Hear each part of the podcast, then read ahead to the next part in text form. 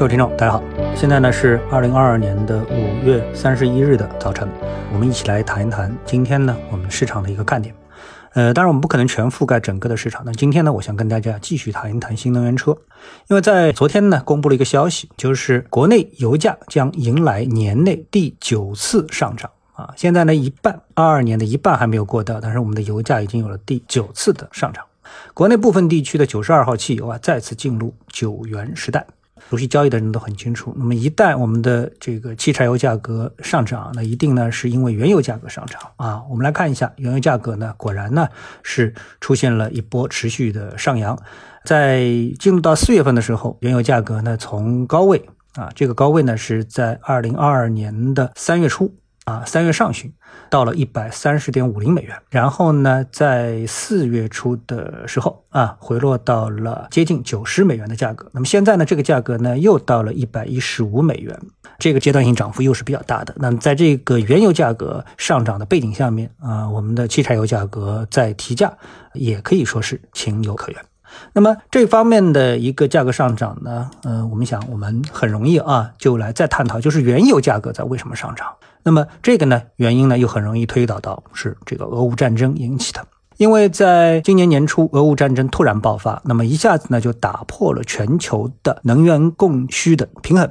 因为呢，俄罗斯呢它是全球的资源出口的大国啊，包括原油、天然气，还有各种的有色资源等等啊，还有煤炭。那么它是一个出口大国。那么由于它进行了一个俄乌战争的启动啊，所以呢导致呢欧美呢对它进行抵制和制裁。啊，抵制了俄罗斯的原油资源等等各方面啊，导致了呢全球的资源价格，甚至包括粮食价格的上涨啊，引起了一系列的后果。这个呢，当然就直接影响了原油价格的上涨。然后呢，原油价格的上涨呢，又使得我们的汽油价格啊出现上涨。所以呢，这是一个逻辑链条啊，逻辑闭环是非常清晰的。大家想明白这一点之后呢，那么对于我们的汽油价格的上涨也就不难理解了。那，那么还有一点呢，就是呢，我们要清楚，就是我们国家啊，中国啊，它是一个资源比较缺乏的国家，所以呢，我们经常啊会和这个资源比较丰富的国家打交道，其中呢，包括像俄罗斯，包括像澳大利亚等等啊，都是呢我们的这个需要打交道的能源大国，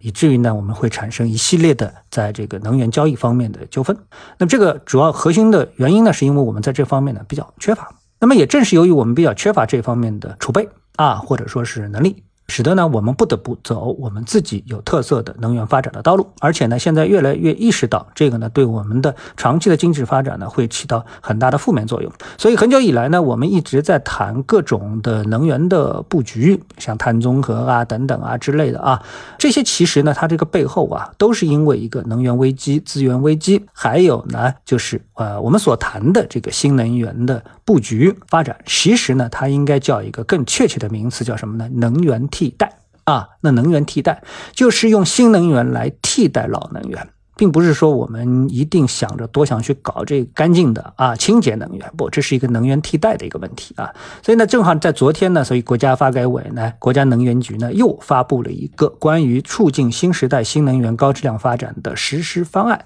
那那么从这个过程当中呢，我们就可以看到啊，实际上它利好的行业很多，比如说风电、太阳能，那就是利好于光伏，还有那就是风电装机等等这个制造业。啊，制造业，所以呢，接下来呢，这批企业会拿到大量的一个订单。那我们说了，在这个后疫情时代呢，我们呢肯定是要这个加大基础设施的建设。那么这个基础设施建设里面呢，造路造桥呢，可能已经不是现在特别的刚需。而在能源方面呢，加大投入呢，应该是大家都想得到的方案。所以呢，这个风电行业、太阳能行业是持续会获得国家的大的订单，这点我认为应该是可以完全可以想象的啊。然后呢，这个就是光伏发电，光伏。发电呢，就是屋顶光伏，那么这又是一块，那这一块呢，当然也就跟前面的太阳能发电差不多，也是相类似的啊，或者是呃相同的一个项目。再接下来第四就是新能源项目纳入 REITs，那这个呢就是和新能源相关的金融项目，那么也会呢得到呢进一步的提升啊。所以呢，我们只要大的逻辑想明白了，一国际上能源价格在上涨，我们是一个缺能源的国家，然后呢，我们必须得想办法解决这样的一个问题，所以呢，要从新能源的角度，